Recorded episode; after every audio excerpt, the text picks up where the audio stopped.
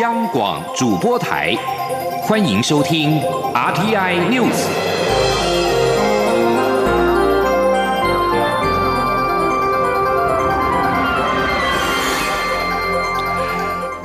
各位好，欢迎收听这节央广主播台提供给您的 RTI News，我是陈子华。中央流行疫情指挥中心在今天公布，国内新增四例，分别来自于赖索托、南非以及美国的 COVID-19 武汉肺炎境外移入病例。这使得台湾的确诊总病例数来到了四百六十二例，分别是三百七十一例的境外引入、五十五例本土病例以及三十六例的敦睦舰队。另外，中央流行疫情指挥中心发言人庄仁祥表示，在中午接获了泰方的通知，只有一名从台湾返泰的确诊者。庄仁祥表示，目前已知这名个案是在北部工作的义工，二零一八年一月入境之后都没有出境的记录，目前正在展开疫调工作。而根据泰方提供的资讯来看，不排除是本土病例。记者肖兆平的报道。中央流行疫情指挥中心在二十七号接获泰国通报，指泰国新增一名七月二十一号自台湾返抵泰国感染 COVID-19 武汉肺炎的移工。针对这项讯息，指挥中心发言人庄仁祥表示，目前正启动疫调，了解相关接触者情况。庄仁祥表示，泰国方面仅说明个案是七月二十五号确诊，但对于个案发病日、何时检验以及检验状况。并没有进一步资讯。他也说，指挥中心不会朝检验疑虑的假设出发。目前除了向泰方确认资讯外，也同步掌握可能的接触者。坦言不能排除有本土病例的可能性。他说：“当然会针对这一例到底呃为什么会感染的原因，就做个调查。会针对呃到底是什么原因，我们当然会做补强啊。但是这。”就是不排除是本土病例嘛？庄仁祥进一步表示，这名在北部工作、回国被宣布确诊的太极移工，是在二零一八年一月十七号入境台湾，直到今年七月才出境返国，期间都没有出境记录。而在台湾公司里，还有其他八位同样是太极的同事。对此，指挥中心已经启动医调与检疫程序。他说。呃，我们会先针对他的同住的这个接触者，会先做隔离啦。嘿，那如果有症，如果当然有接触者有症状，会立刻送医，这个会立刻做。那其他的都是会等我们框列接触者，就是说针针对这个疫调做完之后，立刻评估看要呃。裁剪，你当然一定会裁剪。对，由于泰国媒体报道这名确诊移工在台湾曾经去过大卖场以及诊所，媒体追问是否需要进一步发送细胞简讯。庄仁祥表示，现在除了跟厂方确认活动史外，也会在泰国同意下向个案致电确认，强调需等医调厘清后才能确实框列接触者。中央广播电台记者肖兆平采访报道。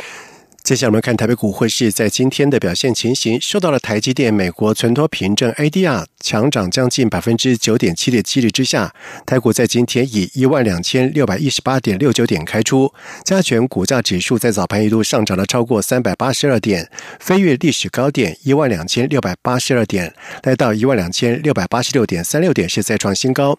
但是随后维持在一万两千六百点附近高档整理，而台股在中场的时候是上涨了两百。八十四点二六点，收在一万两千五百八十八点三点，也创下了历史最高的收盘价位，涨幅是百分之二点三一，成交金额为新台币两千五百二十三亿元。而至于在汇市方面，台北外汇市场在今天新台币兑换美元汇价收盘是收在二十九点五零七元，升值了四点九分，成交金额为七点九亿美元。而受到消息面利多的激励之下，台积电股价在今天收涨停板，并且带带动了台股写下一万两千六百八十六点的新高纪录。经济部长王美花在下午表示，台积电在台湾带动的半导体产业聚落越趋完整，也让台湾变得更安全。经济部会致力邀请国际的半导体材料设备大厂来台做更多的投资，创造双赢。而且依应港区国安法的上路，也会尽力协助在港企业人才来台。尤其半导体相关产业来台是最有可能。记者谢佳欣的报道。由于英特尔宣布七纳米制程产品上市时间将延迟半年，且不排除晶片委外代工，台积电 ADR 在消息面激励下大涨，推升台积电二十七号股价开盘后一路攻上涨停板四百二十四点五元所筑，创下历史新高价，连带台股也冲破历史高点，来到一万两千六百八十六点新高，台股中场上涨两百八十四点，收在一万两千五百八十八点，涨幅百分之二。二点三一，写下历史最高的收盘价。外传台积电受到日本及印度等国邀请设厂投资，经济部长王美花二十七号下午在媒体查叙上指出，经外媒报道后，台积电已回应无此规划，如后续有提出申请案，经济部也会做评估。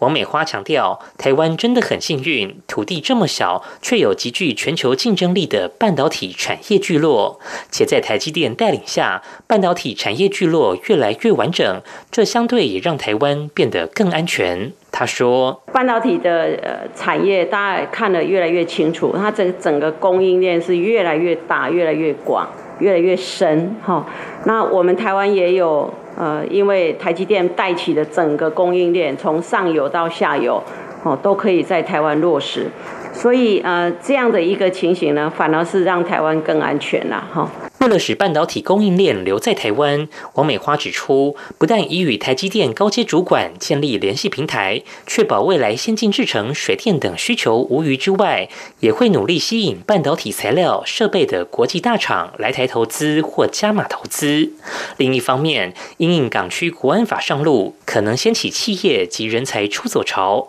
王美花也说，在港企业的不安感确实有加深，经济部会盘点吸引这些人才或。跨国企业来台的可能性，目前看来，以半导体相关产业是最有可能。如有意愿，经济部愿意提供协助。中央广播电台记者谢嘉欣采访报道。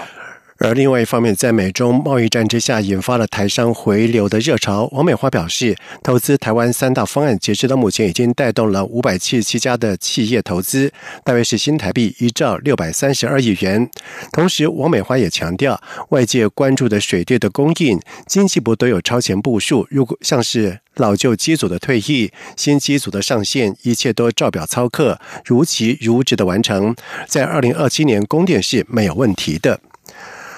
国发会在今天公布了六月景气对策信号综合判断分数为十九分，跟上月上修值持平。而尽管灯号是续成代表景气趋弱的黄蓝灯，但是领先指标在回缩修正之后转成上扬。国发会分析，疫情冲击影响已经渐渐缩减，但是不代表景气触底反弹，后续仍要观察。记者杨文军的报道。国发会二十七号公布六月景气对策信号为十九分，和上月上修值持平。灯号已连续四个月亮出黄蓝灯。九项构成项目中，货币总计数 M1B 由绿灯转成黄红灯，分数增加一分；机械及电机设备进口值由黄红灯转成绿灯，分数减少一分。其余七项灯号不变。国发会分析，景气同时指标连续六个月下跌，跌幅共百分之。三点七七，但跌幅较上个月略减。领先指标经回溯修正后，呈连续两个月上升，但累积升幅仅百分之零点七五，反映疫情冲击影响已见缩减。但是否代表谷底已过？国发会认为还要再观察。国发会经济发展处处长吴明慧说：“因为现在它累计的上扬的幅度，连续两个月累计的增幅是零点七五 percent，这个幅度并不大。”所以还是要看那个后续，我们可以看七月到时候各项各个项目的表现。才能够知道最终会这个趋势会有什么样的一个变化。值得注意的是，这次和投资动能相关的指标表现略显疲弱，包括机械及电机设备进口值增幅缩减，及领先指标中的实质半导体设备进口值呈现下滑。吴明会认为，目前半导体、精密机械数据都还不错，还不需要担心。吴明会也指出，近期全球武汉肺炎疫情再次升温，疫情目前看来没有和缓迹象，加上美中的政经冲突持续升高，恐影响全球最终需求，压抑我国外贸扩张。中央广播电台记者杨文君台北采访报道。把焦点转到立法院，立法院下个会期启动修宪工程。国民党团在今天举行了党团大会，凝聚党内的修宪共识。不过，国民党团总召林文洲在会后表示，党团对于废考监没有共识，将会回归尊重个别立委提案，不会提党版。他个人也将在近期提出恢复阁魁同意权、总统至国会报告等修宪案。而民进党团则是呼吁国民党至少先提出十八岁公民以及废考间的修宪版本，其他议题。另外讨论，避免修宪门槛破局。记者刘玉秋的报道。立法院下个会期将成立修宪委员会，启动修宪工程。下修公民权及废除考监，看似朝野有共识，有机会优先推动。而先前也高喊赞同废除考监的国民党团，二十七号举行党团大会，凝聚党内修宪共识。不过，党内对于废考监似乎杂音涌现，是否成修宪阻力，引发关注。国民党团总召林维洲会后受访时表示，对于废考监等修宪议题，确实党内有不同声音，因此仍维持上次党团大会的决议，党中央支持党团自主，党团支持个别立委提案权，而目前党团只有立委吴怡丁提出废考监的修宪版本，将来或许会有其他版本，包含保持五权分立、改变监委考委提名办法的版本等，但他个人是全力支持吴怡丁。所提的废考监版本，林伟洲说：“共识就是尊重个别委员提案权。那是不是有委员会提跟废考监不同版本的？我现在还不确定。如果有提，那表示就是有两种版本，有五权版本。”跟废考监的版本。林维洲也指出，宪改是立法院下个会期的主要议题，不是不想谈就不会谈，国民党无从回避。而党团大会中也有讨论到其他宪改的议题，尤其蓝营内部有做一份民调，关于总统定期到立院报告、阁魁同意全部分都获得相当高的民调支持。他会在近期提出相关修宪版本。对于国民党团内部就修宪废考监无共识。又将加码提出恢复阁魁同意权等修宪案。民进党团干事长郑云鹏表示，民进党向来支持修宪废考监，只是过去民进党力量不足，期待这次朝野合作，让废考监进入修宪公民复决。不过，郑云鹏也质疑，国民党先前可能为了背葛陈菊担任监察院长而提出废考监，若现在又找理由反悔，相信舆论自有公断。但他希望国民党提出包含阁魁同意权等修宪议题，不是因为党内的法统神主牌压力，才找其他理由造成立法院双四分之三的修宪门槛破局。至少应先提出十八岁公民权与废考间的修宪版本，其他。议题另外讨论。知道修宪这个大工程，因为立法院的双四分之三的门槛太高，所以我当时啊，国民党一个政党把拍掉，那整个修宪是无法启动的。而时代力量与民众党团日前也担忧，修宪门槛非常高，若加入阁魁同意权等其他修宪议题，恐导致有共识的十八岁公民权与废考监也连带搁置，判争议的修宪议题切割处理。中央广电台记者刘秋采访报道。在外电消息方面，前香港众志秘书长黄之锋在今天表示，无意推动民主自决，也无意借外国力量对中国跟香港施压。他说自己清楚港区国安法条文不会违法，但选举主任选择性引述他的言论主张，做了错误的诠释。他并且说，香港众志在一月已经通过决议更改组织章程，不再追求民主自决。且香港众志解散之后，他也无意图，也不可能做出出实际行动，继续推动这个组织的主张。而对选举主任及黄之锋没有签署拥护基本法以及效法效忠香港特区的劝书，他也指出，选举管理委员会十六号的声明表示，劝书并非提名表格的一部分，候选人可自愿递交。另外，加拿大多个族裔在二十六号下午在温哥华的市中心艺术馆前的广场举办抗议中共大型集会，现场大约有将近四百人参加。这次活动动由温哥华支援民主运动联合会等团体发起。与会团体跟香港人站在一起，反对北京透过港区国安法进一步伤害香港自治以及破坏一国两制。集会当中，同时谴责中共对西藏以及在新疆针对维吾尔等少数民族的迫害。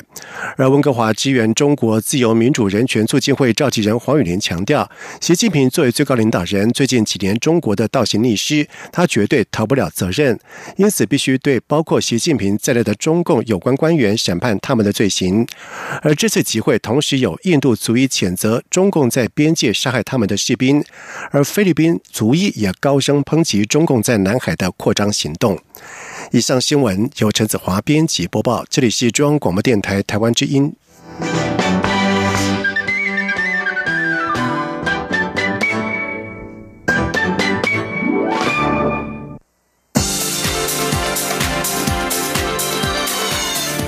是中央广播电台台湾之音，欢迎继续收听新闻。现在时间是晚上的七点十五分，欢迎继续收听新闻。东京奥运延后一年举行，体育署跟国家运动训练中心决定汇集我国的好手，在八月一号起举办模拟东京奥运对抗赛，共规划了十二个运动种类的赛事，并且安排电视转播，喊出“在家比，在家挺”的口号。国人还能够看到前所未见的对战组合。羽球球后戴资颖将对战男选手，而桌球国手林昀儒则跟郑怡静单搭双打。要对上庄智渊以及陈建安。记者郑祥云、陈国维的报道。体育署和国训中心将在八月一号到八号举办模拟东京奥运对抗赛，包括举重女神郭幸淳、鞍马王子李志凯都将出赛。宣告记者会邀请田径陈奎如、游泳王冠宏、体操唐家宏、射击田家珍与吴佳莹等五位国手出席，大家都期待能上场比赛。我非常期待这次的模拟赛，因为我们是在自己家比。然后所有设备都是非常的完善的，就是犹如国际比赛这样子。那我们这次比赛呢，我会就是尽力，然后把我平常训练的实力拿出来。呃，就是已经有大半年的时间，就是没有没有比赛这样子。对，那其实经过就是这半年很扎实的训练，跟国外比起来，其实我们其实觉得在台湾其实算很幸福。台湾目前已取得十个运动种类、三十二席东京奥运参赛资格。这次模拟对抗赛将安排十二种赛事，田径好手杨俊翰、陈杰、向俊贤、陈奎如都将在三号晚上出赛。郑兆村和黄世峰将在标枪场上再次交手。台湾羽球一哥周天成对战王子维，羽球球后戴资颖则要对上男选手蔡杰浩。桌球的奇妙对战组合也令众人期待。林云如将和郑怡静男女搭。对决庄智渊与陈建安的男双组合。今天是七月二十七号，照理来讲，我们应该是在东京啦，应该在东京哈。但是因为呢疫情的关系，所以是延到明年。但是我们就是也有想出一个模拟赛哦，我觉得这样的一个想法是非常的创新。我们的艾尔达电视公司这边呢，那么再结合到公共电视，又要有有线的，又有无线的，还有网络的电视呢，来做转播。模拟赛喊出“在家比，在家挺”的口号，不开放民众到场观赛。这次也以鼠年发想出两只吉祥物“鼠一”“鼠二”，象征期盼台湾健将明年能在东京奥运有着“数一数二”的表现。中央广播电台记者郑祥云、陈国伟台北采访报道。高雄市长补选投票将在八月十五号举行。副院高层在日前南下替民进党高雄市长补选候选人陈其迈站台。国民党提名的李梅珍质疑是国家队进驻陈其迈竞选总部。而对此，陈其迈在今天回应表示，国民党应该检讨为什么过去执政时让南部建设失衡，民进党将扭转过去不均衡的发展，加速建设高雄。而民众党的吴玉正在今天则是提出双创新园区的竞选政见。记者王维。婷的报道。蔡英文总统和行政院长苏贞昌日前先后替民进党高雄市长补选候选人陈其迈站台造势。国民党的李梅珍质疑竞选国家队进驻陈其迈竞选总部，并批评陈其迈所说的“两年拼四年”其实是“两年骗四年”。对此，陈其迈二十七号表示，李梅珍应该说明论文抄袭疑点，别再转移焦点。陈其迈也说，国民党也要好好检讨，为何过去执政时让南部建设失衡，现在民进党将加大建设高雄力道，扭转不均衡的情况。陈其迈说。那我过去在行政院，我们不仅在这些产业的一些投资，哦，都有一些非常完整的一些啊，对于台湾未来经济发展非常重要的一些计划，包括大 F S 计划跟啊这个台商回台的三大方，我们都希望能够更加近啊，而且加大力道，能够加码投资高雄，让高雄的产业能够发展。李梅珍之前在竞选总部成立大会上落泪，指出在接下来的竞选过程中可能会被抹黑。他今天受访时表示，经过这段时间的风波，让他有感而发，也希望选举能够回到常轨。李梅珍说：“这次的选举我是有感而发，大家也知道这两天这些风波，所以我只是举例，谢谢。就是会认为委屈吗？是在过程当中。”我是希望回归到正常的选举，不要用抹黑跟造谣的方式。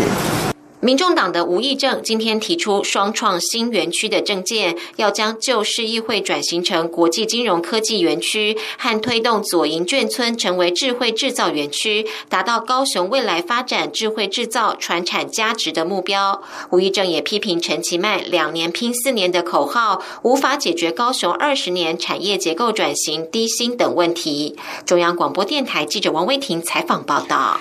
监察委员田秋瑾以及赵永清和杨芳玲在今天召开记者会，表示中选会对于核四启丰商转发电公投提案，既未办理听证，也没有指出理由书当中的错误，就草率通过公投案的决议，有疏忽代职的情况，因此要求行政院以及中选会严肃检讨改进，同时建议修正公投法。记者欧阳梦平的报道。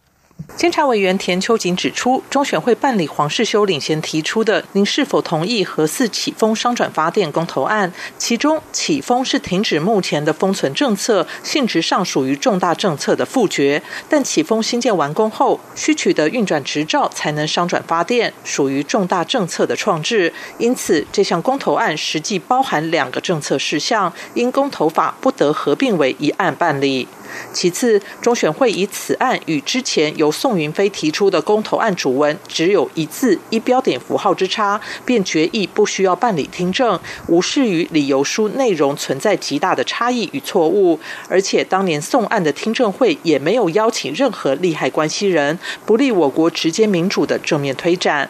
另外，田秋瑾指出，黄世修的公投理由书内容存在诸多错误及人身攻击，中选会却不过问内容的真伪，还要花费巨大人力物力发放理由书，并据此进行公投，不符人民期待与国家整体利益。他很想提出纠正，但因为公投法确实没有强制举行听证会，因此要求中选会检讨改进。他说：“从这个案子，我们非常。”不客气的说，你不但是公投法是不足以，你中选会的这个呃判断也是不足的。你连判断这个有这么高度专业属性的公投案是不是需要办听证会的能力都没有，我必须非常清楚的这样讲。但是问题他能力不足，并不能够构成这个依法去纠正他的理由，我只能说他失职，他怠忽。哎，老实讲，真的很想纠正他们。田秋瑾并指出，他们等于是为公投法做切片检查，发现有问题。但如果要强制一律办听证会，便牵涉到公投法修法，监察院不能行政指导，只能做出修法的建议。杨芳玲也表示，这个调查报告无法影响已经成案的公投案，但他们希望透过这个报告，让外界了解这项公投案的各项问题。中央广播电台记者欧阳梦平在台北采访报道。在外电消息方面，根据法新社的报道指出，联合国官员在二十六号报告。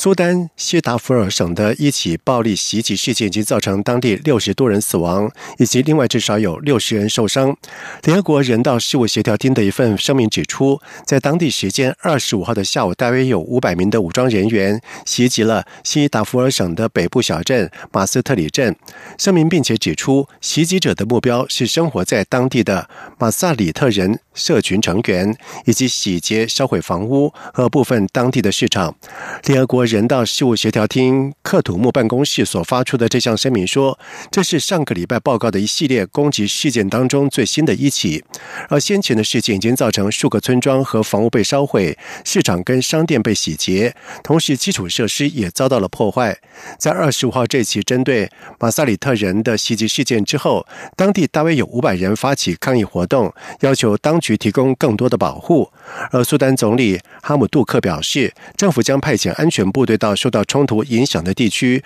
以保护公民跟公众季节。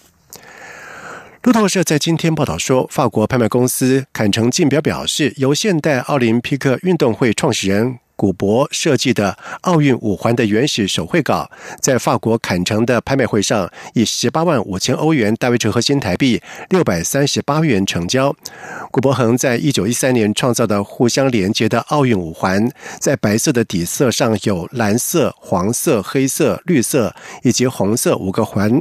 这个标志在一九二零年的安特卫普奥运会上首度的正式亮相。古博恒在一八九二年起草的奥林匹克宣言手稿原件，在去年十二月在纽约市的一次拍卖会上，以超过了八百万美元的价格售出。而该宣言促成了现代奥运会的复兴。接下来进行今天的前进新南向。前进新南向。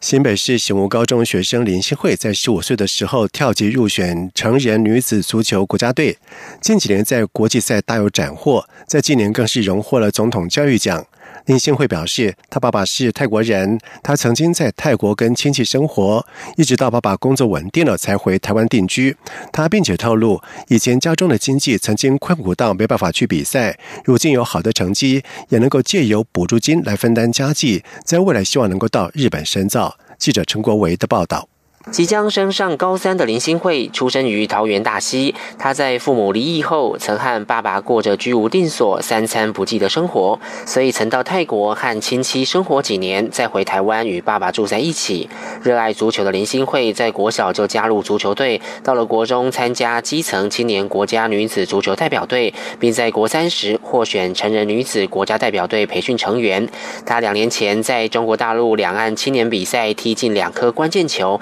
带领球队夺得冠军。上高中后，在日本奇遇国际邀请赛荣获最佳球员奖。我爸爸是泰国人，所以来到台湾，一些语言、一些生活上的就是经济能力没有到特别好，对，所以也因为这样，我曾经就是没办法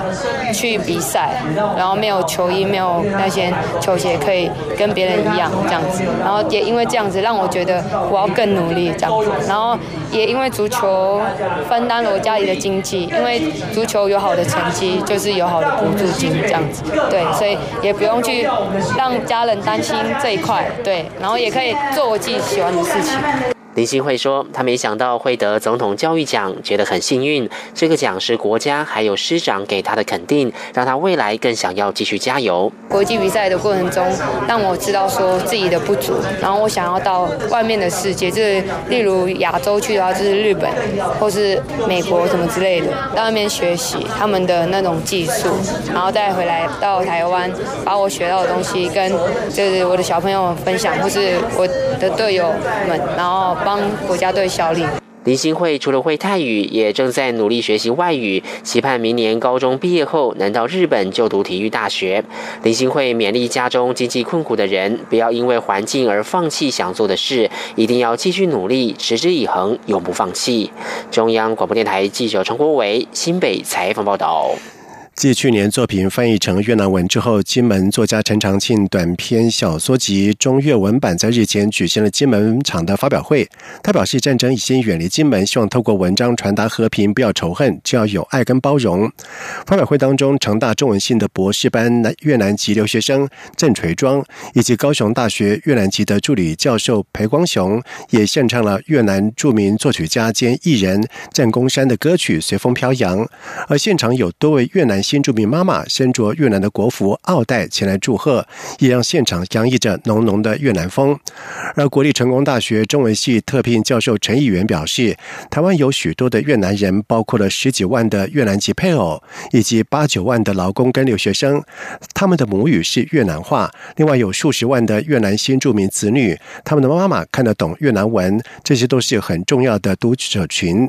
而金门大学校长陈建民则是表示，金大配合南向政策，在去年推出了陈长庆作文阅文版，对于陈长庆持续创作不赘是盛赞不已。陈长庆短篇小说集中阅文版是由行政院金马联合副中心出版，中心执行长欧明志表示，这是金马文学迈向国际的第一步。金门县政府秘书长陈朝金也表示，全书代表中粤文学的种子落地，也期待未来开枝散叶。以上新闻由陈子华编辑播报这里是中央广播电台台湾之音。